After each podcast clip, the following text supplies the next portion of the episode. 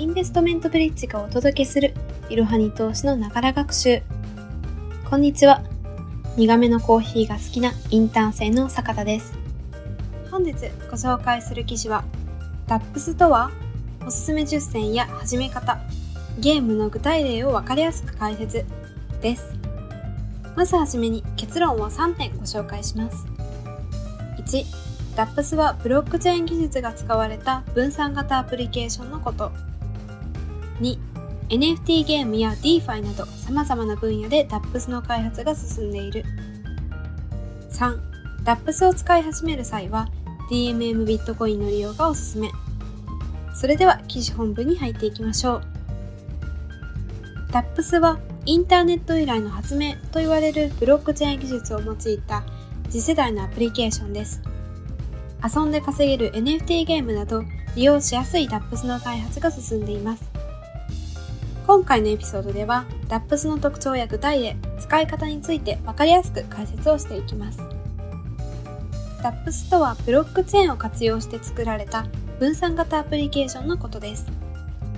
分散型とは機能や権力が一点に集中するのではなく複数に分散されているということです。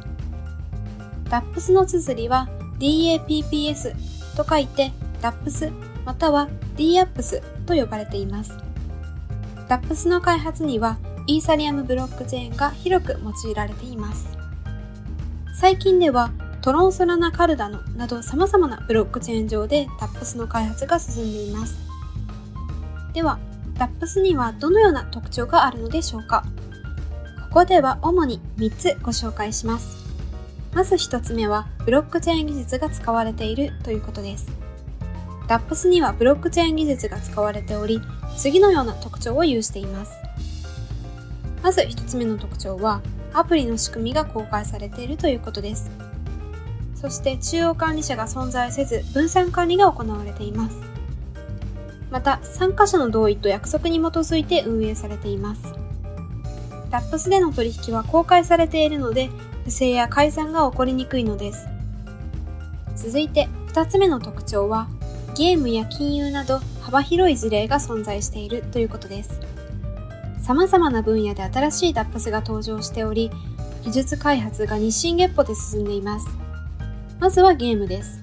NFT 技術の活用によって遊んで稼げるプレイトゥーアーモデルが実現しています。そして分散型金融の DeFi です。中央管理者を通さずに取引ができるため手数料が安く高い燃料を得られます。保険サービスでは掛け金や保険金の支払いが自動化されスピーディーな支払いが行われます。予測市場では不正のないデータを低コストで集められます。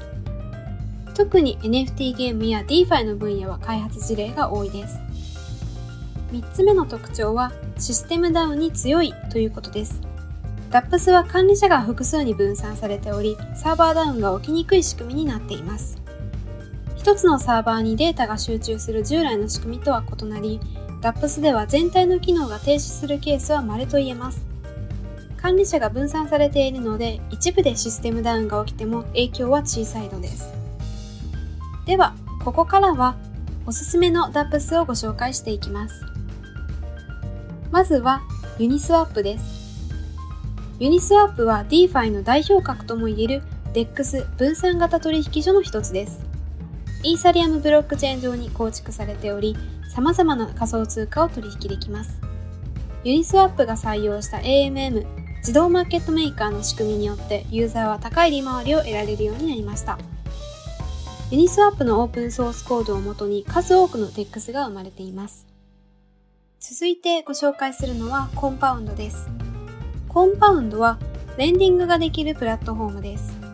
イーサリアム上に作られており、DeFi の中でも高い信頼性を誇ります。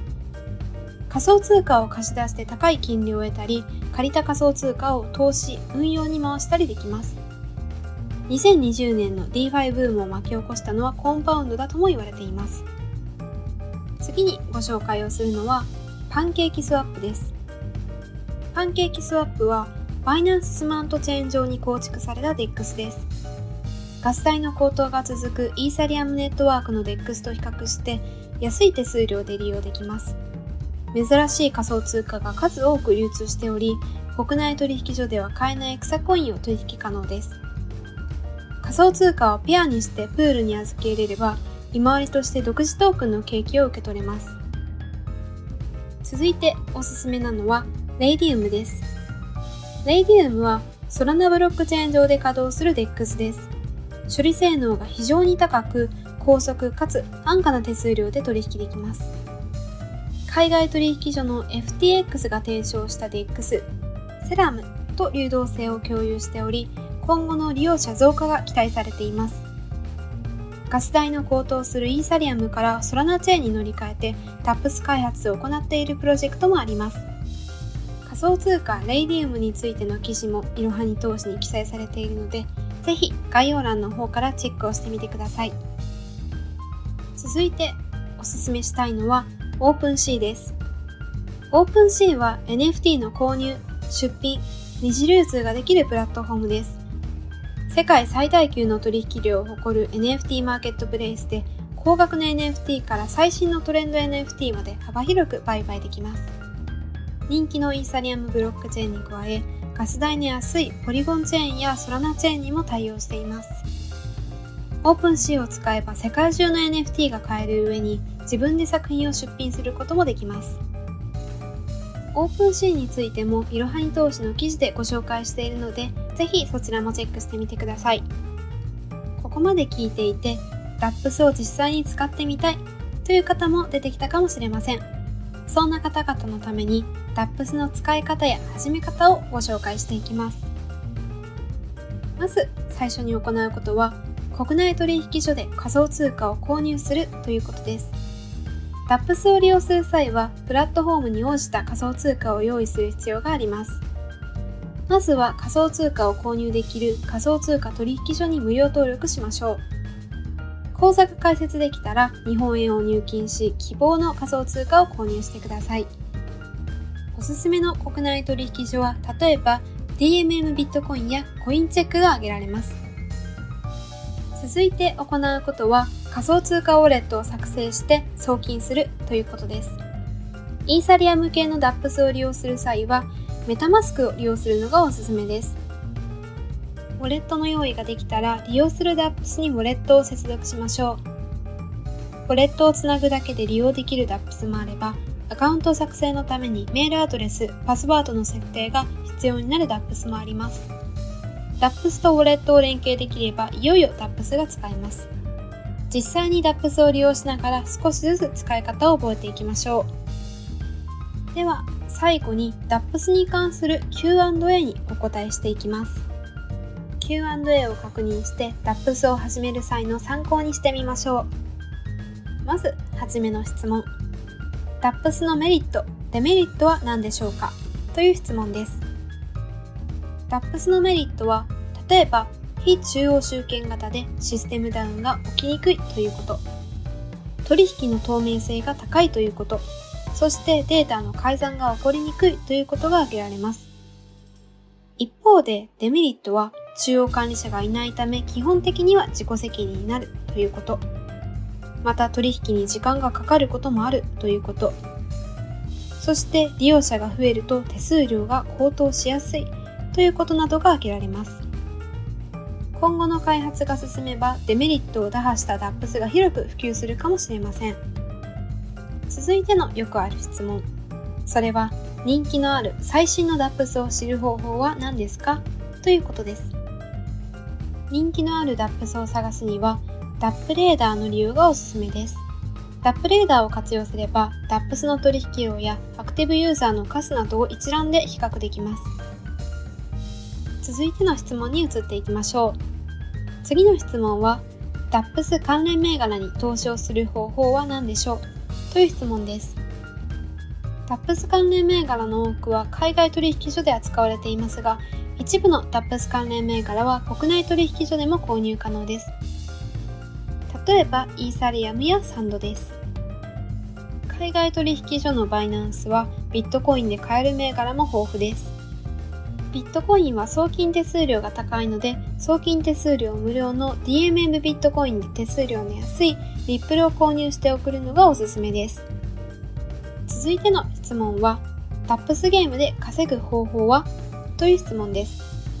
タップスゲームを使った稼ぎ方として次の方法が挙げられます。例えば、ゲームをプレイして稼ぐという方法です。プレイ報酬として得られたゲーム内トークンを換金します。NFT を売買して稼ぐという方法も考えられます。育成した NFT キャラクターやミントした NFT アセットをマーケットで売るという方法です。続いて考えられるのは、カラーシップを活用して稼ぐという方法です。自分の持っている NFT を貸し出して報酬の一部をレンタル料として受け取ります。また仮想空間の土地を賃貸、売買して稼ぐという方法も考えられるでしょう。不動産投資のようにメタバース空間の土地を取引して利益を得ます。タップスゲームは遊んで稼げるだけではなくていろいろな稼ぎ方があります。